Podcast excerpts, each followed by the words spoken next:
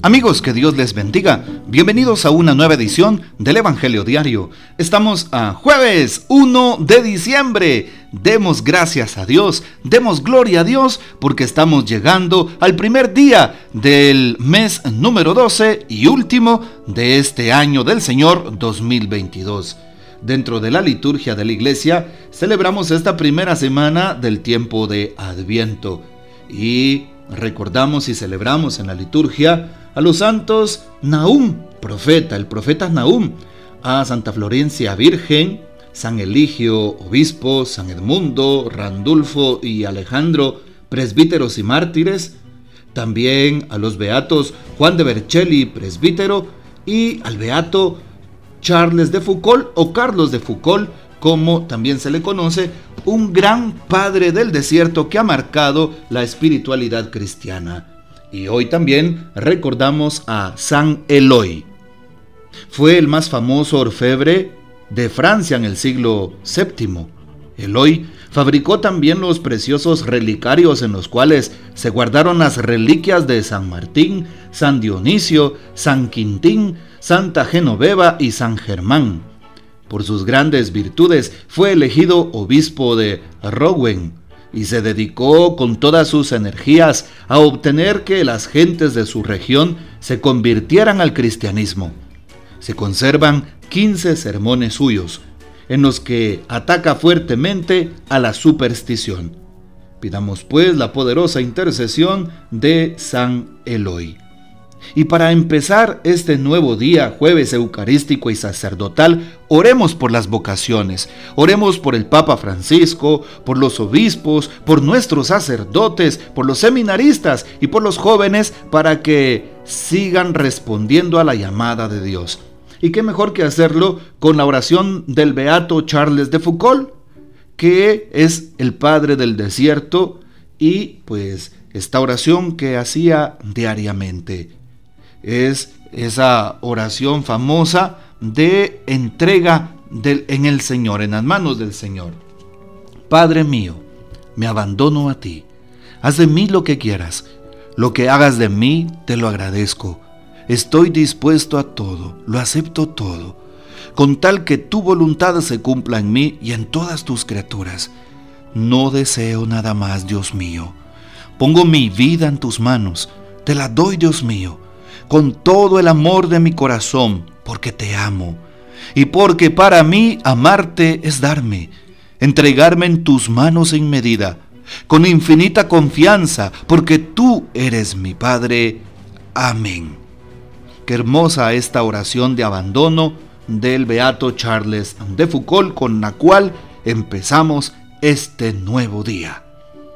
Tomamos para hoy el texto bíblico del Evangelio según San Mateo, capítulo 7, versículo 21 y versículos 24 al 27. En aquel tiempo Jesús dijo a sus discípulos, No todo el que me diga, Señor, Señor, entrará en el reino de los cielos, sino el que cumpla la voluntad de mi Padre que está en los cielos. El que escucha estas palabras mías y las pone en práctica, se parece a un hombre prudente edificó su casa sobre la roca. Vino la lluvia, bajaron las crecientes, se desataron los vientos y dieron contra aquella casa, pero no se cayó porque estaba construida sobre la roca. El que escucha estas palabras mías y no las pone en práctica, se parece a un hombre imprudente que edificó su casa sobre arena.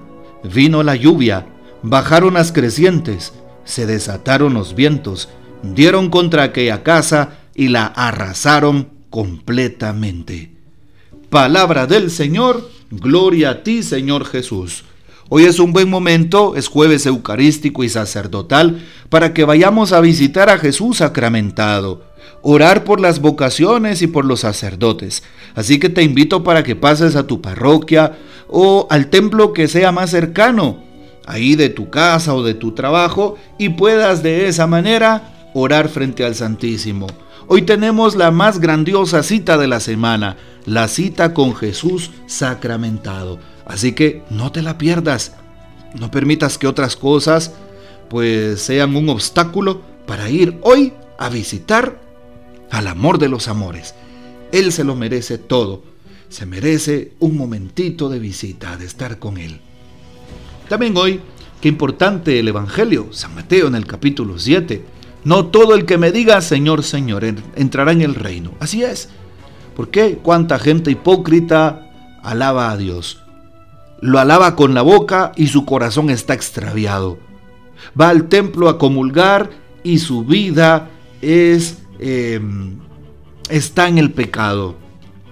Va al rezo o dice ser cristiano, dice ser católico, pero es una persona injusta que no ve el bien en los demás, una persona que se salta los derechos y la dignidad del prójimo, o una persona que en este tiempo en Guatemala tan difícil, eh, pues observa y abraza, por ejemplo, la corrupción.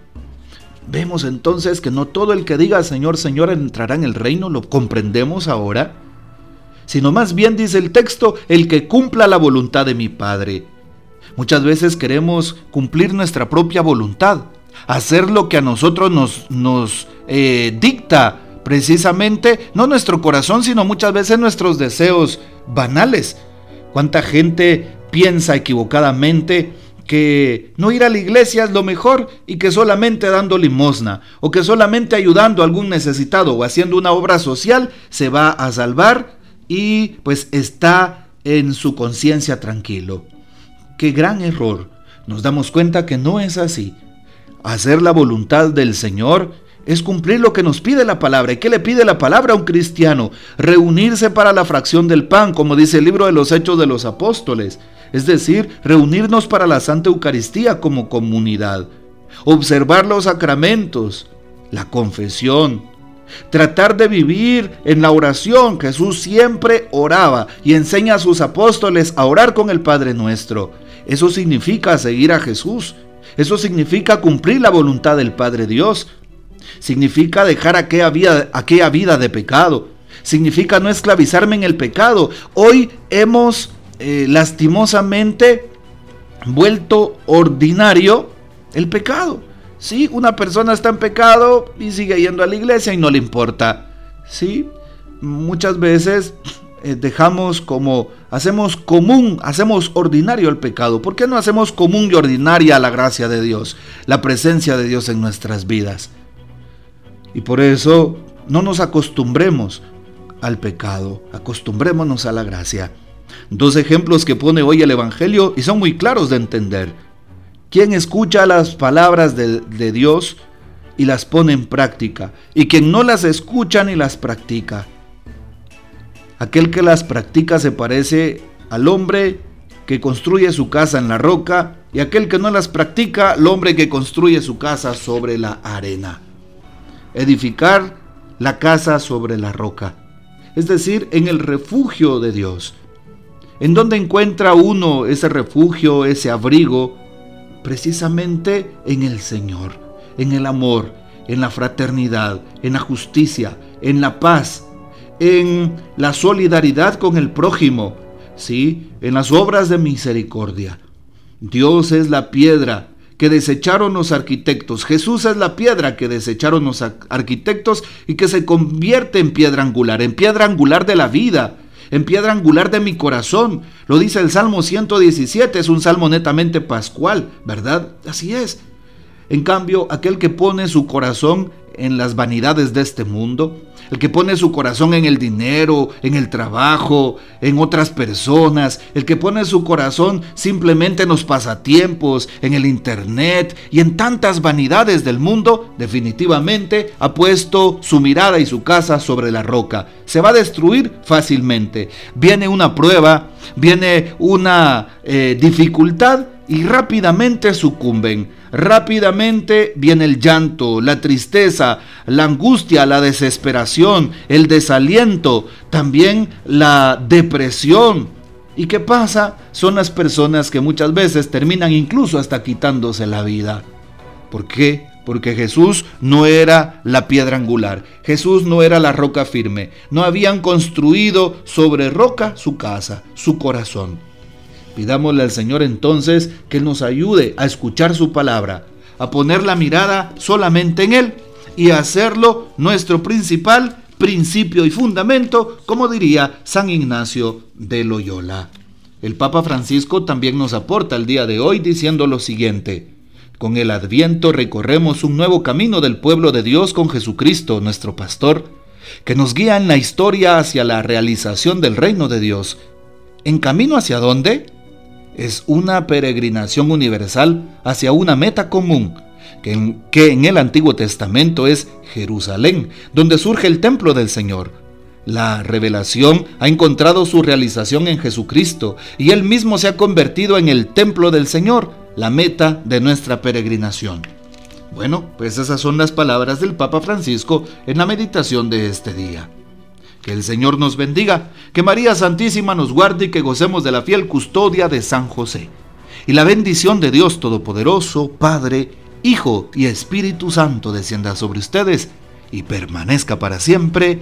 Amén. Te invito a que compartas por favor este audio, que des también un clic ahí en la campanita de notificaciones en el YouTube, que te vuelvas suscriptor de esta página y hasta mañana.